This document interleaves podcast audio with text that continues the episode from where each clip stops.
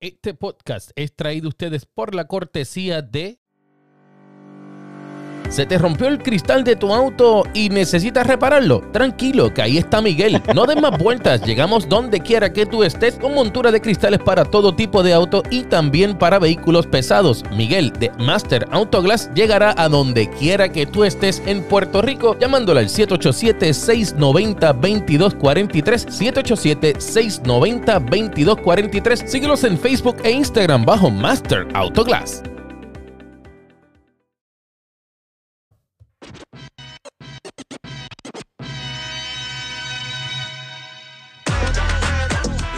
Eso es así, estamos de vuelta nuevamente aquí a Tap Deportes Extra a través de Acción y iHeartRadio, también a través de todas las plataformas de Tap Deportes y también las plataformas donde tú escuchas tu podcast favorito. Ahí estamos nosotros en Tap Deportes Extra.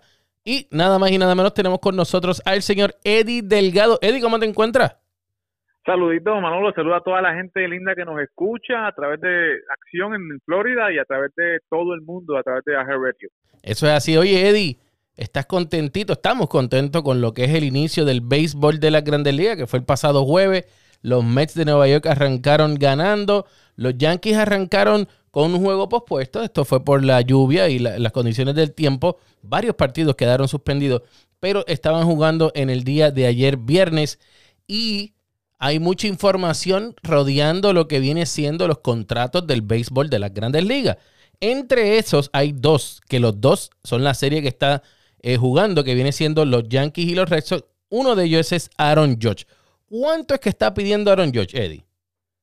Bueno, eh, ciertamente eh, comienza la temporada, ¿verdad? Con una serie candente como los Yankees y los Red Sox, pero nunca están fuera de controversia. Y esta, en esta ocasión, pues la controversia son, ¿verdad? Con eh, Aaron Josh, que está entrando en su último año de contrato con los Yankees y los Yankees estaban haciendo todo el esfuerzo para retenerlo en una extensión de contrato y no fue, eh, no fue no se pudo lograr.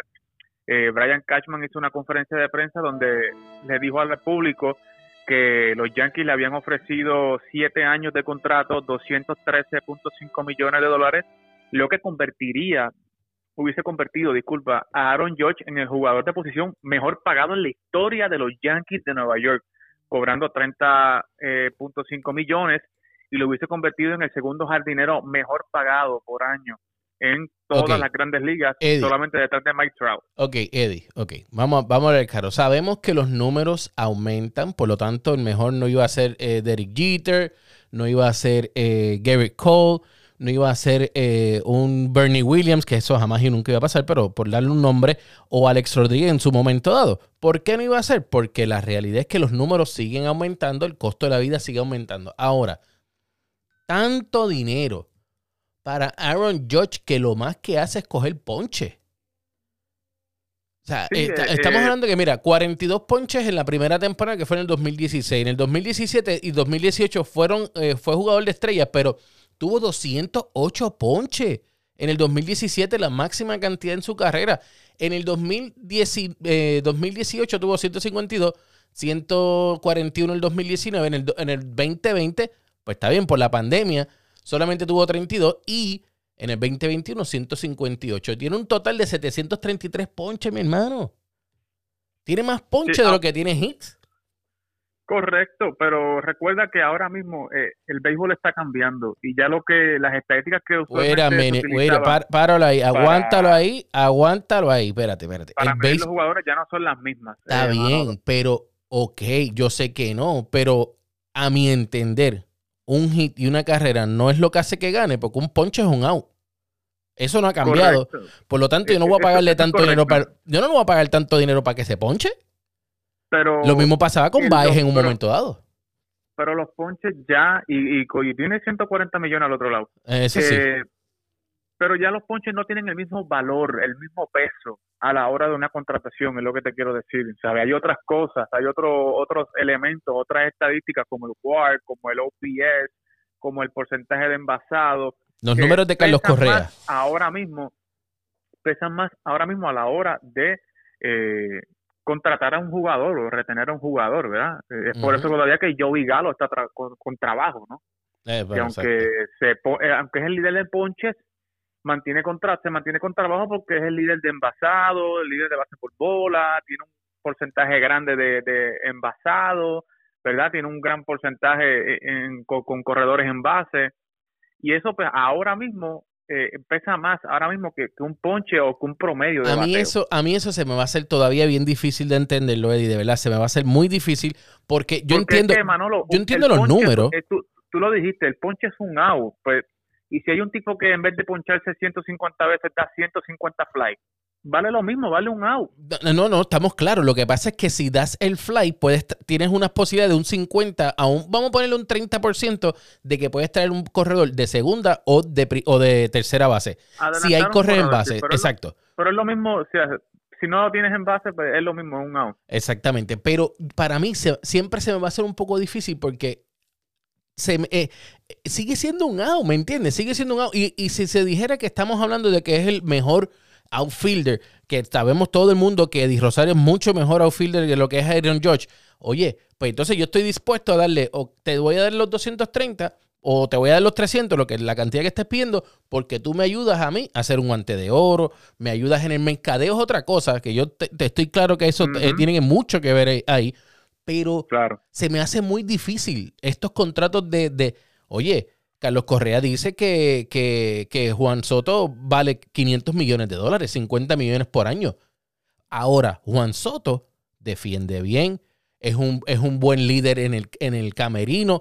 Todas esas cositas quizás ayuda. Ahora, para mí, no es lo mismo unos Washington Nationals pagando 500 millones a unos New York Yankees pagando 500 millones que va a tener ese revenue de arriba abajo explotado. Ahora, ojalá no, ojalá no llegue a los Yankees, obviamente son pocos los equipos que pueden dar esa cantidad de dinero, 500 millones. Pueden ser los Yankees o los Dodgers o un equipo grande, de mercado grande, y que Sander, a pagar esa. Y Sander Bogarts, de tu equipo, los Boston Red Sox. Bueno, de nuestro equipo, a mí también me gusta, pero ¿tú crees que realmente estén los 35 millones, que es lo que él está pidiendo? Para tener un contrato como tú bien pusiste a través de Tap Deportes en Instagram, eh, que está buscando tener los numeritos alrededor de lo que es un Corey Seager. Correcto, y eso es eso es parte, ¿verdad?, de lo que hace eh, el contrato de Carlos Correa, que ya está eh, haciendo efecto eh, en las grandes ligas, ¿verdad?, que es un contrato estratégico y él lo dijo expresamente en una entrevista con un compañero de nosotros, ¿verdad?, colega Jansen Pujols, que él necesitaba ser el, el infielder mejor pagado para abrirle las puertas a otros peloteros y que otros peloteros, ¿verdad? A través de su contrato, pues puedan generar más ingresos. Eh, eso no se lo cree el mismo. Por más, eh, eh, por más, por más dinero. Eh, y básicamente eso igualmente lo dijo Scherzer, ¿verdad? Cuando le ofrecieron 43.3 millones por temporada en los Mets. Maybe él no quería ir a los Mets, pero no podía rechazar un contrato de 43.3 millones porque eso le abre la puerta a otros peloteros, le pueda, le va a abrir la puerta ya a, Juan Soto para que pueda cobrar 50 millones, porque ya hay un pelotero que cobra 43, ¿ves? Y, pero en el caso de Sander Bogart, pues obviamente, ¿sabe? Él sabe que él tiene un valor, él sabe que él tiene un número ofensivo, él sabe que él tiene el, eh, el material y para ser un gran pelotero, para hacer para tener un gran contrato y definitivamente pues con los contratos de Corey Seager, con el de Carlos Correa, con el de Francisco Lindor, pues son sus comparables en el mercado. Bueno, ¿eh? y pero pero defensivamente defensivamente pues yo sé que, que Bogarts eh, puede ayudar, puede ayudar. No, oye, no es un Francisco Lindor, no es un Carlos Correa, pero ayuda mucho. Y el equipo de Boston lo, lo podría o lo quiere pagar. Esa ahora es la pregunta puede pagarlo, pero otra cosa es que lo quiera pagar. No, no, ya eh, según reportes ya Boston le había hecho un ofrecimiento a Sander Bogart y Sander Bogart lo rechazó porque está muy lejos de la expectativa que, está buscando eh, Bogart y le expresó a, la gerencia de Boston, miren, yo estoy, lo mínimo que yo estoy dispuesto a coger es la cantidad que cogió Corey Seager, que ya todo el mundo sabe, ¿verdad? Que son 325 millones, alrededor de 33 millones por año. Eh, pero eso es lo mínimo que está dispuesto a, aceptar eh, Sander Bogarts. Así que. O sea que si se va Sander Bogarts, podrían entonces tener el, el, la oportunidad quizás de negociar con un Carlos Correa para el próximo año si se va a ir Sander Bogarts. Primero hay que negociar con Rafa Devers antes de negociar con otra persona. Bueno, pero. Tratar de retener a, a, pero Devers, Devers no te va a vender tanto como te vende Carlos Correa. Y eso estamos claros, eso estamos muy claros. Pero eh, Rafa, Rafa es más joven, eh, es zurdo, que es, de la casa. para es de la casa. Eso sí, que es de la casa y eso ayuda muchísimo. Oye, Eddie, vamos a cambiar un poquito el tema, pero manteniéndonos en el béisbol antes de tocar lo que es la NBA. Eh, dirigente para el equipo Puerto Rico. ¿Tú crees que se le deba dar la oportunidad a un Carlos Beltrán o debemos de buscar la oportunidad de dársela a un Joe Espada, a un Ramón Vázquez, a un Sandy Alomar eh, Jr. o posiblemente a un Yadier Molina? ¿Qué tú crees de eso? Yo, yo, yo no quiero ver a Yadier Molina dirigir el equipo de Puerto Rico porque quiero verlo jugar. Quiero que se Sería el primer jugador en la historia en tener cinco clásicos mundiales. Lo podría hacer, lo podría hacer. No me gustaría verlo dirigente. Yo creo que nadie le gustaría verlo dirigente en este momento. Exacto, ahora, este, ahora, ahora. Eh, ahora. Eh, yo quisiera verlo una vez nuevamente, una última vez eh, detrás del plato. y he visto, ¿verdad?, en las redes un impulso hacia Carlos Beltrán. Yo esperaría un poquito más a, darle una oportunidad a Carlos Beltrán a que se pruebe en grandes ligas, en, en, otro, en otro momento, eh, en otras situaciones, ¿verdad? Yo le daría la oportunidad a, a un Joe Espada. A un Joe Espada. O a, un Juan Igor González. Yo, yo creo que Igor está preparado. Pero podría estar preparado a manejar, ok, pero podría estar preparado a manejar los egos de estos jugadores. Eso, es la, acuérdate, no es lo mismo dirigir doble A que dirigir peloteros profesionales. Y tú fuiste, digo, él fue un pelotero profesional, eso él sabe. Correcto, pues precisamente por eso mismo. Eh, eh, creo que tiene la capacidad porque él fue pelotero, él fue superestrella, él sabe, ¿verdad? Eh, él mismo tuvo su ego, ¿verdad? Que en su carrera él lo expresó, ¿verdad? Y, fue controversial en, un sinnúmero de ocasiones con sus expresiones. Eh, y él sabe cómo manejar este tipo de, dinámica. Y yo creo que, eh, como dice el boricua, ¿verdad? Igor se ha, se ha comido el ala, ha dado del ala y yo creo que es momento de, que coma de la pechuga, ¿verdad? Eh, en el sentido de que ha dirigido AA, ha dirigido el equipo de Puerto Rico en Panamericano, en Centroamericano, y ha demostrado que él, con lo, que él, que él puede hacer, ¿verdad? Con, con, con menos puede hacer más. Y yo creo que se le debe dar la oportunidad para que pueda dirigir al mejor equipo, ¿verdad? Que la mejor selección que pueda tener Puerto Rico en ese clásico y que pueda eh, tener éxito y llevarnos a otra final del Clásico Mundial. Ojalá y sea así, porque de verdad que necesitamos algo que yo sí quisiera es que eh, se le diera la oportunidad a un, no para dirigir, pero quizás sí para gerente general, a un, eh, a un Eduardo Pérez o, o, o, si no va a jugar y no quiere dirigir, a un Yadir Molina.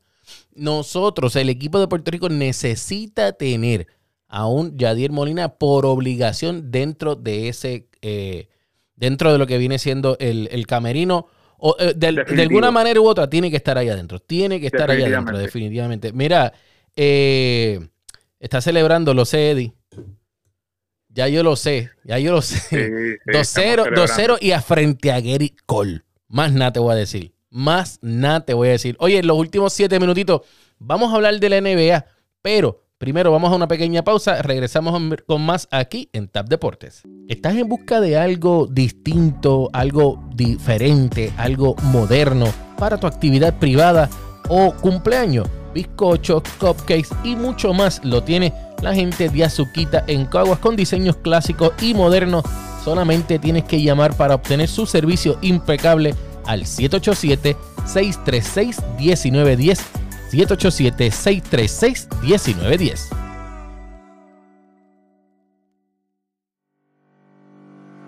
¿Se te rompió el cristal de tu auto y necesitas repararlo? Tranquilo, que ahí está Miguel. No des más vueltas, llegamos donde quiera que tú estés con montura de cristales para todo tipo de auto y también para vehículos pesados. Miguel de Master Autoglass llegará a donde quiera que tú estés en Puerto Rico llamándole al 787-690-2243. 787-690-2243. Síguelos en Facebook e Instagram bajo Master Autoglass.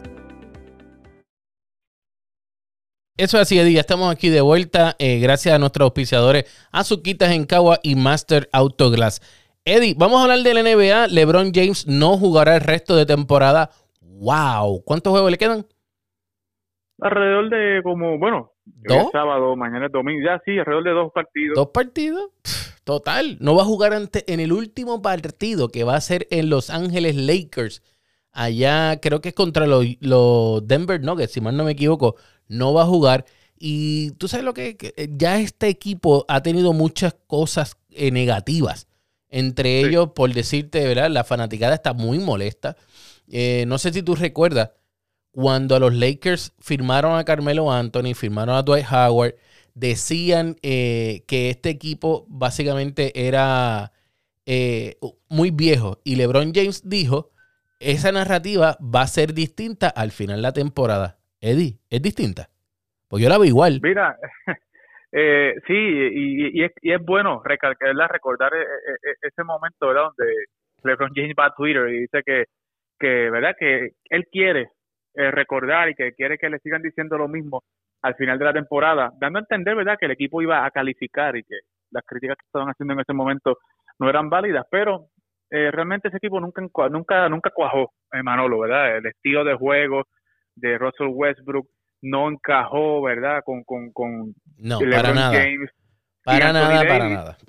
Oye, Eddie. pues, eh, eh, realmente eh, no, nunca, nunca encajó ese equipo, ¿verdad? Y LeBron nunca tomó ese liderazgo para tratar de arreglar ese equipo, cambiar la dinámica. Frank Vogel, ¿verdad? Pues tampoco pudo Ese se va, ese se va. Se va, se va, se va. Y el puntillazo final lo dio Magic Johnson, ¿verdad? Cuando dijo que eh, de Rosen ya se había comunicado con ellos que quería firmar con los Lakers y que LeBron James le dijo, no, no, no, gracias, ya yo voy a traer a Russell Westbrook al equipo y pues no se pudo traer a un tipo como DeMar DeRozan que está teniendo una temporada de, MVP. Oye, Eddie, de, eso mismo es que yo te iba a hablar. DeMar DeRozan era mejor que, que Russell Westbrook, eso todo, todo el mundo lo sabía. Quizás por nombre y la posición que se editaban en ese momento dado, eh, esto Westbrook hubiese sido una mejor opción. Pero era mucho más económico traerte a Kyle Lowry y traerte a DeMar DeRozan. Es más, si aunque no te trajeras a Kyle Lowry, tú podías tener armadores, armadores que llenaran el rol, como en un momento dado lo hizo, eh, eh, lo podían hacer con, con Dragic o lo pudieran haber hecho con el mismo Rondo. Que son jugadores que están ahí para llenar ese rol. ¿Por qué? Porque tú tienes el mejor jugador del mundo que es LeBron James. Pues entonces, ¿por qué LeBron James no juega de armador? ¿Verdad? Si él no es el mejor del mundo, pues puede jugar armador. Ahora, aquí hay, una, aquí hay un problema bien grande y es que, LeBron James está mandando por encima de Palinka, que es el gerente general. ¿Quién tomó la decisión entonces de Westbrook? ¿Palinka o Jenny Boss? ¿O fue LeBron James? Para mí, claramente, esto fue LeBron James según, Magic Johnson fue LeBron, ¿verdad? Que, cuando Magic se comunicó con la gerencia de los Lakers para decirle, mira, LeBron está interesado en firmar aquí con los Lakers, pues ellos le dijeron, no te preocupes, que ya LeBron está hablando y está planificando para traer a Russell Westbrook acá. Eh, pero, o sea, definitivamente un jugador de esa, de esa, de, esa, de esa grandeza como LeBron James, ¿verdad? Pues, pues tiene una influencia increíble en, el equipo donde vaya, ¿no? Y la, y la gerencia pues, va a tomar en cuenta eh, eso. Eddie, Eddie, pero ok, pero entonces, LeBron pensó egoístamente y no pensó en el equipo. ¿Por qué? DeRozan es mucho mejor que Russell Westbrook. Ahora mismo este equipo, eh, LeBron sabe, y él lo sabe, dentro de su corazón él sabe, y en sus piernas, que él no puede jugar los 86 juegos. 86, 82 juegos, no los puede jugar. Para mantenerse completamente saludable, él tiene que jugar por lo menos de 50 a 60 partidos para entonces estar listo para la postemporada. ¿Y qué tú haces si tú no estás? ¿Y qué tú haces si, si no está LeBron James sabiendo, sabiendo que Anthony Davis es rodillas de cristal? Pues entonces tú tienes que meter un tipo que meta bola. Y Russell Westbrook no es ese tipo, pues entonces ¿quién era la mejor opción? La mejor opción era Rosen era de Rosen y tú podías cambiar a un, a un Kyle Kuzma para traer un Body Hill. Claro, claramente. Si tienes un tirador Bonafide.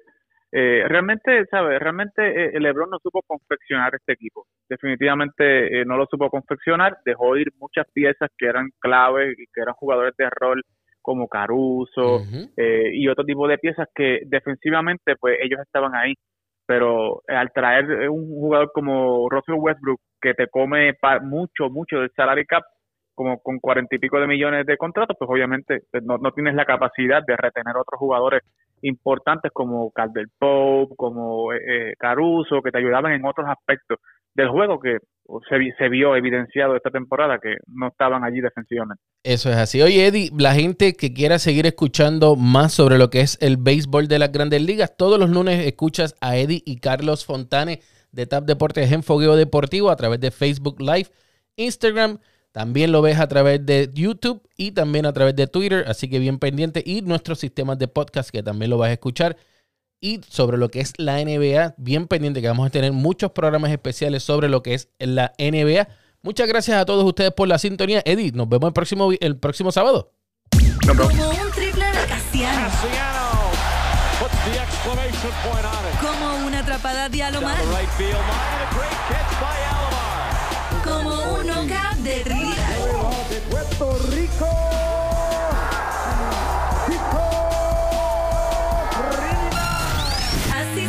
Deporte en TAP Deportes. Este programa es una producción exclusiva de TAP Deportes.